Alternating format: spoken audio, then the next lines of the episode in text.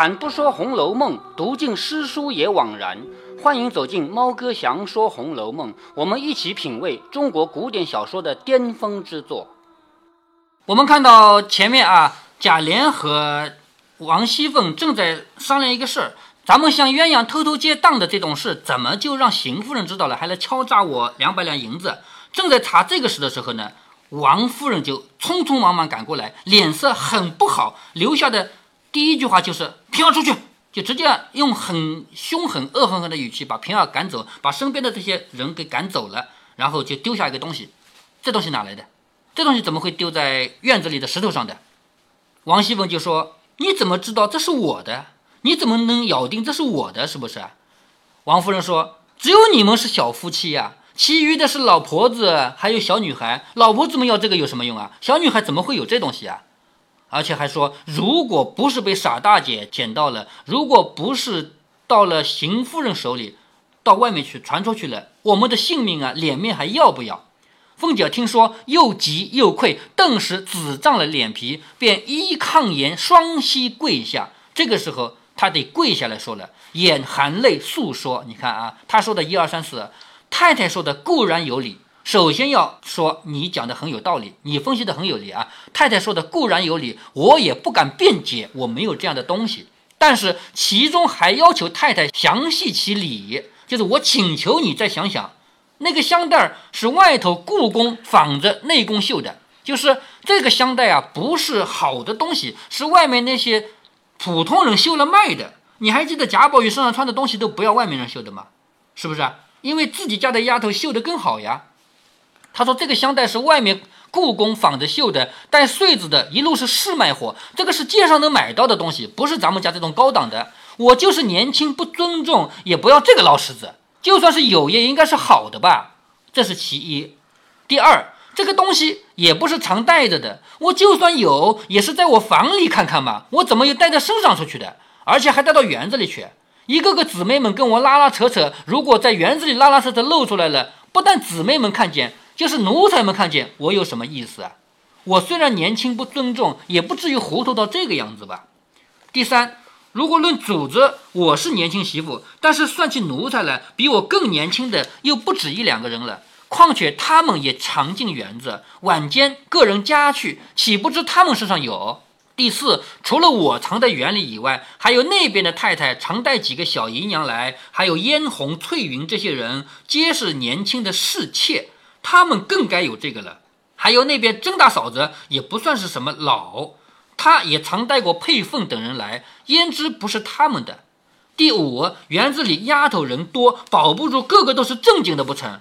也有些年纪大了的，知道了这个事儿的，因为在古代啊，没有咱们现在这种性教育，咱们现在从六年级开始，老师就开始讲性教育了吧，是吧？六年级初中就讲了，那个时候没有不允许讲的啊，所以年纪大了的人有可能会听到哥哥姐姐讲讲啊。有些他说园子里的丫头太多了，保不住个个是正经的吗？也有年纪大的知道了这个事儿的，或者一时半刻有人查问不着，偷着出去，或者借了的，因由二门上小幺儿打的牙犯嘴的，外头得来的也未可知。这个二门上小幺儿就是那些二门上的男的，是可以出门的嘛？说不定是他们买来了传到里头的丫头们身上的嘛？也不一定呀。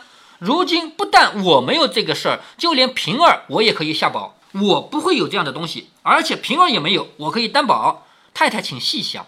王夫人听了这一席话，大尽情理，就叹道：“你起来，我也知道你是大家小姐出身，焉得轻薄之此？不过是我气急了，拿了话来激你。”但如今却怎么处啊？你婆婆才打发人封了这个给我瞧，说是前日从傻大姐手里得的，把我气了个死。你婆婆就是邢夫人，邢夫人捡到这个东西以后，给王夫人明面上就是说，哎，当心一点啊，你们这个东西不能被发现啊。其实是故意发难。你们是管家的，我不管家，你们管家把家管得这么乱，居然在大白天还能捡到这样的东西，所以邢夫人这一招。绝对是不是什么好招数？但是王夫人没办法。一方面，王夫人这个人呢也不那么聪明，以为邢夫人这是为她好；另外一方面，王夫人就算知道邢夫人故意发难，她能怎么样？是不是？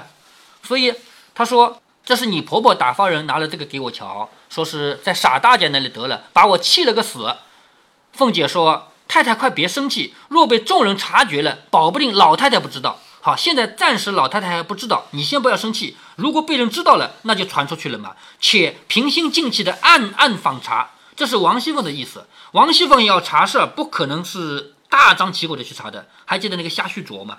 王熙凤就没说查呀，没事，你们吃你们的，你们玩你们的，过几天就有了，是不是啊？王熙凤是这样查的，她从来不可能说啊，所有人过来给我搜一搜。”不可能做这样的事情啊！他说：“我们平心静气的暗暗访查，才得确实。就算访不着，外人也不能知道。就是我们悄悄的查这个事，就算最后没查出来吧，也不可以让让外人知道我们家出了这种事。这叫做胳膊折了，在袖子里。如今只有趁着赌钱的因由，隔了许多人的空，把周瑞、旺儿媳妇等四五个贴近的、不能走话的人安插在园子里，以查赌为由。你看，这是个好机会呀！不是抓了几个。”赌博的人了吗？我们就把心腹安插在园子里，以查赌博为理由，然后就顺便查查谁手里有这个。再如今，他们的丫头也太多了，保不住人大心大，生事做号，等闹出事来，反悔之不及。如今若无故裁革，不但姑娘们委屈烦恼，就连太太和我也过不去。不如趁此机会，以后凡年纪大一些的，或有些咬牙难缠的，拿个错儿撵出去配了人。也就是年纪大的人，我们本来就管不住他们的，不如就随便找他们一个毛病赶出去，让他们配个人算了。一则保住里面没有别的事儿，二则也可以省一些用度，还可以省钱。太太想，我这个话怎么样？王夫人叹道：“你说的何尝不是？若从公细想，你这几个姊妹也很可怜了。”也不用远比，只说你林妹妹的母亲未出阁时是何等的娇生惯养，是何等的金尊玉贵，那才像个千金小姐的体统。好，从这里我们看出来两代人的差别啊。现在的迎春、探春、惜春过得很富贵吧？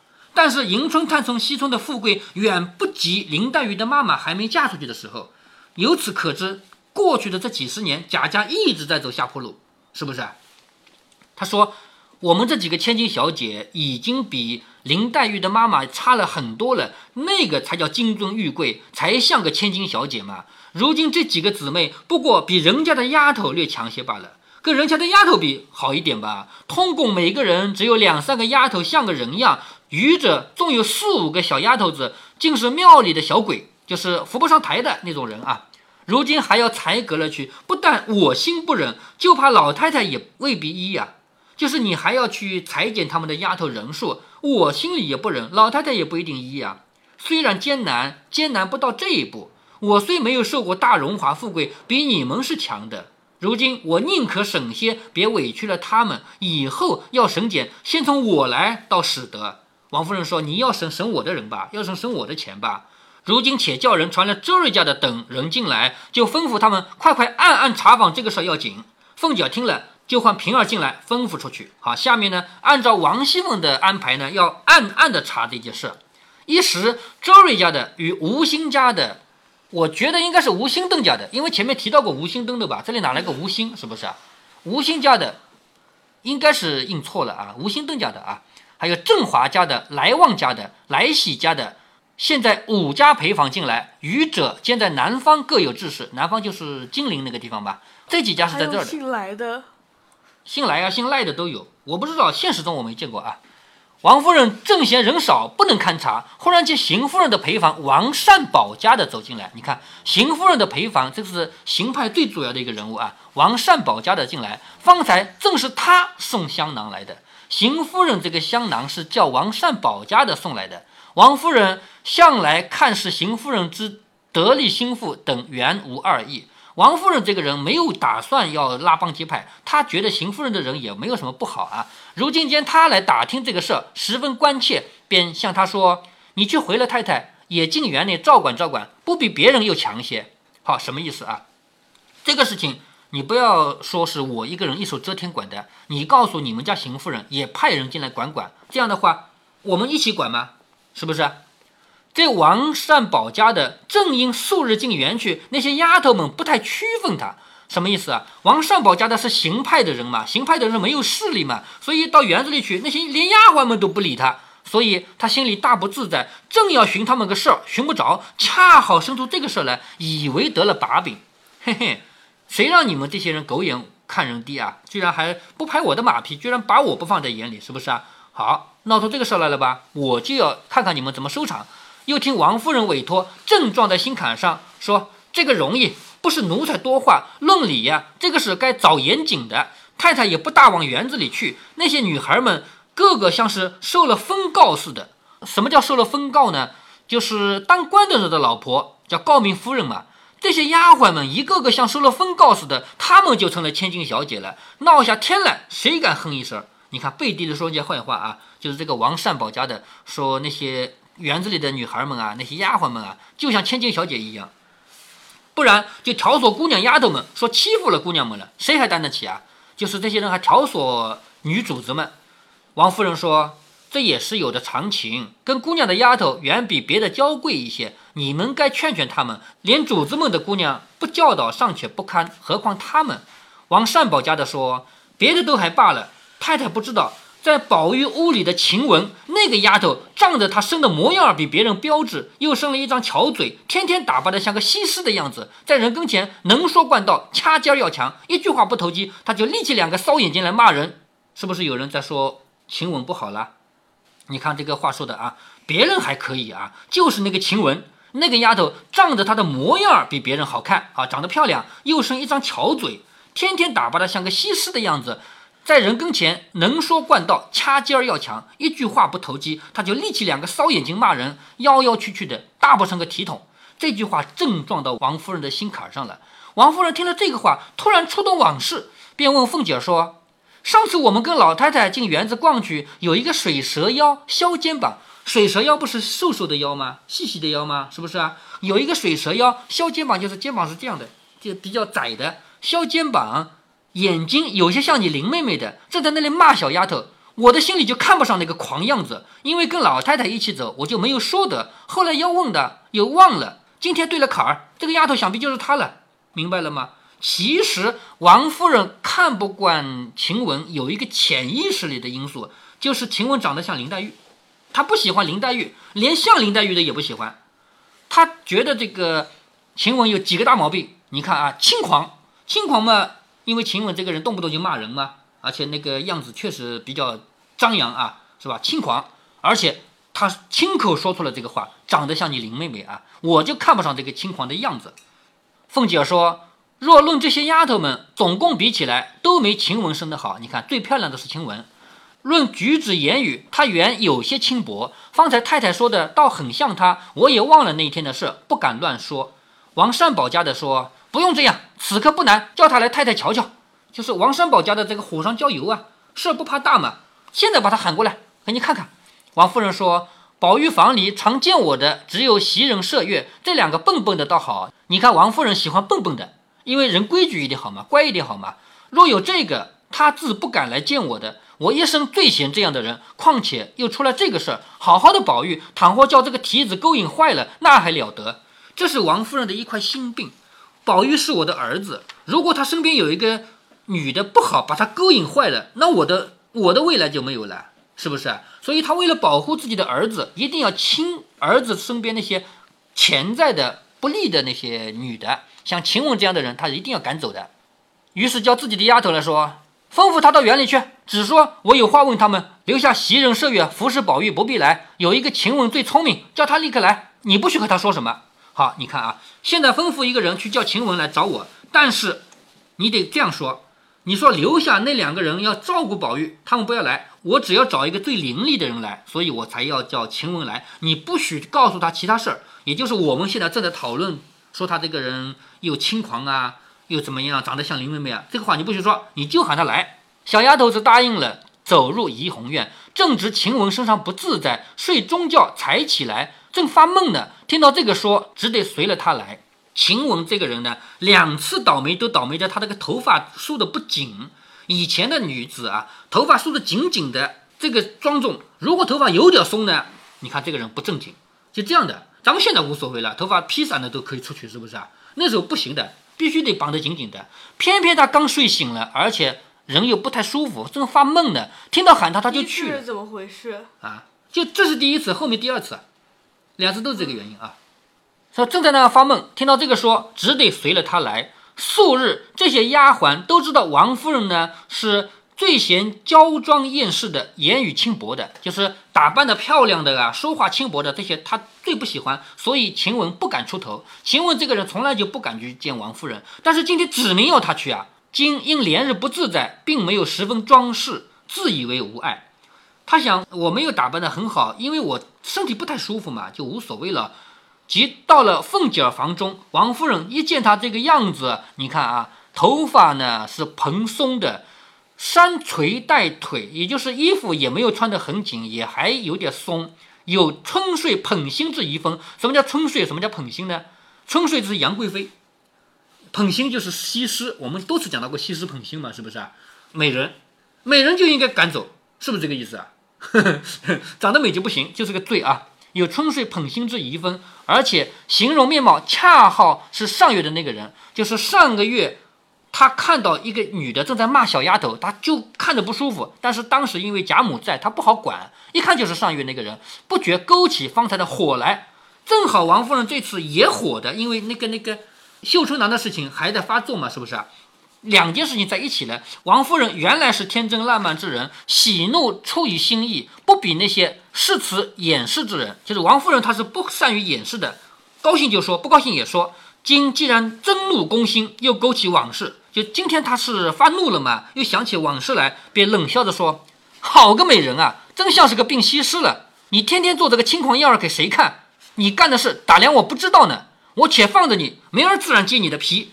宝玉今天可好些？”啊，你看啊，我今天先不管你，明天我有机会来管你的啊。宝玉今天好点了没有？就问你，贾宝玉今今天是不是病好点了？他那个装病的事情啊，有没有好点？那么晴雯该怎么回答呢？在这里呢，我们要拿前后两个人物来对比啊。一个是谁呢？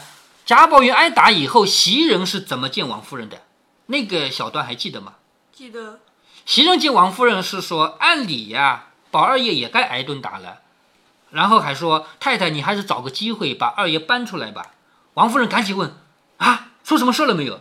然后说：“事情是没有出，但是呢，人的嘴你又管不住，万一有一点半点传出去了，那宝二爷的一声名声不就没有了吗？”这是袭人见王夫人的那次啊。这一次晴雯见王夫人的，晴雯她不是这种人，她不可能对王夫人说：“太太，我们什么时候把宝玉搬出来吧？”她不可能说这种话，是不是啊？啊，晴雯她是这样说的啊。晴雯一听如此说，心内就想着，知道有人暗算她了。虽然左脑不敢作声，她本来是个聪明过顶的人，见问宝玉可好些，她便不肯以实话来对，就是宝玉好些了没有？她既不说好些了，也没说不好。她说我不大到宝玉房里去，又不常和宝玉在一处，好和不好我不知道。你只要问袭人、麝月两个就行了。你看这个说的是真话吗？不是，哎，不是。他说宝玉好不好，我不知道，因为我不到他的房间里去。好不好，你问袭人。为什么要这么说？哎，你听下去就知道了啊。王夫人说：“这就该打嘴，你难道是死人啊？要你们做什么？就是我问你，你还不知道你是死人吗？我要你干什么的？”晴雯说：“我原是老太太的人。”好，你看晴雯编了一个谎话啊。我本来是老太太的人，因老太太说园里空。大人少，宝玉害怕，所以拨了我到外间去上夜，不过是看看房子的。我当时还说我笨，不能服侍，老太太就骂我。她说我又不要你管她的事情，要聪明的干什么？我听了这个话才去的。不过就是十天半个月内，宝玉梦了，大家玩一会子就散了。至于宝玉吃饭啊、起居啊，上有老奶奶和老妈妈们。下又有袭人、麝月、秋纹几个人，我闲的时候还要做老太太屋里的针线，所以宝玉的事情我不留心。太太，你要是怪我呢，我以后就留心吧。这一通假话是不是？嗯。但是这通假话有什么好处呢？好处是把自己和贾宝玉撇得干干净净。如果王夫人你想要保证贾宝玉不被人勾引坏，你别来怀疑我，是不是？嗯。我们跟宝玉一面都不见，是不是这个意思啊？那么王夫人相不相信这些话呢？不知道，王夫人是相信的。从这里可以看出来，王夫人这个人真的是对贾宝玉一点都不了解。一个妈妈对儿子这么不了解，也可以说是很很失败的妈妈了。她连贾宝玉身边有哪些丫鬟都不知道，她就知道个袭人、麝月。晴雯说的这个话有几层意思？第一，我本来就是老太太的人，老太太要我去，我还不肯去呢。老太太说又不要你去服侍宝玉，只要看看房子就行了。我为这个才去的，而且我闲下来还要做老太太的针线呢。那你说王夫人会不会明天去问老太太说你有没有叫袭人、晴雯做你的针线？会不会这么问啊？绝对不可能嘛，是不是？所以这个叫死无对证，对不对？晴雯这一席话就已经通过死无对证的方法将了王夫人一军，也就是告诉王夫人，你要是关心宝玉，怕他被哪个人带坏了，你别来找我，没我什么事儿。王夫人听了这个就信以为真了。刚才晴雯不是还有一句话吗？我不关心宝二爷，如果你怪我，那我从今天开始我就关心吧。王夫人说：“阿弥陀佛，你不敬宝玉是我的造化，你不要费心了。既然你是老太太给宝玉的，明天我回了老太太再撵你，也就是我要赶走你啊。明天我回了老太太，我再把你赶走。”于是向王善保家的说：“你们进去，好生防他几天，不许他在宝玉房里睡觉，也就是防着他啊，不许他再勾引宝玉。等我回过老太太再处置他。”喝了一声：“去，站在这里，我看不上这个浪样儿。”谁许你这样花红柳绿的装扮？就谁让你打扮的这么漂亮？连打扮的漂亮也是个罪，是不是？晴雯只得出来，这一气非同小可。出门便拿手帕子捂着脸，一头走一头哭，一直哭到园门里面去了。从这个细节，我们可以看出来啊。首先，我们看出来袭人、晴雯这两个人，他们见到王夫人啊，整本《红楼梦》就描写了各一次。袭人见王夫人描写了一次，晴雯见王夫人描写了一次。对吧？各描写了一次，而且呢，我们看出来两个人因为个性不一样，他们见面的方式、说的话都不一样。从这里可以看出，两个人都是人精，都绝顶聪明，都聪明到家了。而晴雯是把王夫人耍得团团转，而且王夫人关键是还相信。晴雯就这一回见王夫人呢，还是比较简单的，就这么去了啊。下一回王夫人亲自来到怡红院。直接把生病中的晴雯拉出来，连生病也不顾了，直接赶走，等于是抬起来扔出去的。这个就导致晴雯最后就一命呜呼了，也就这几回了。现在已经七十四回了嘛，就是两三回后的事情嘛，就直接死掉了。这是后话啊。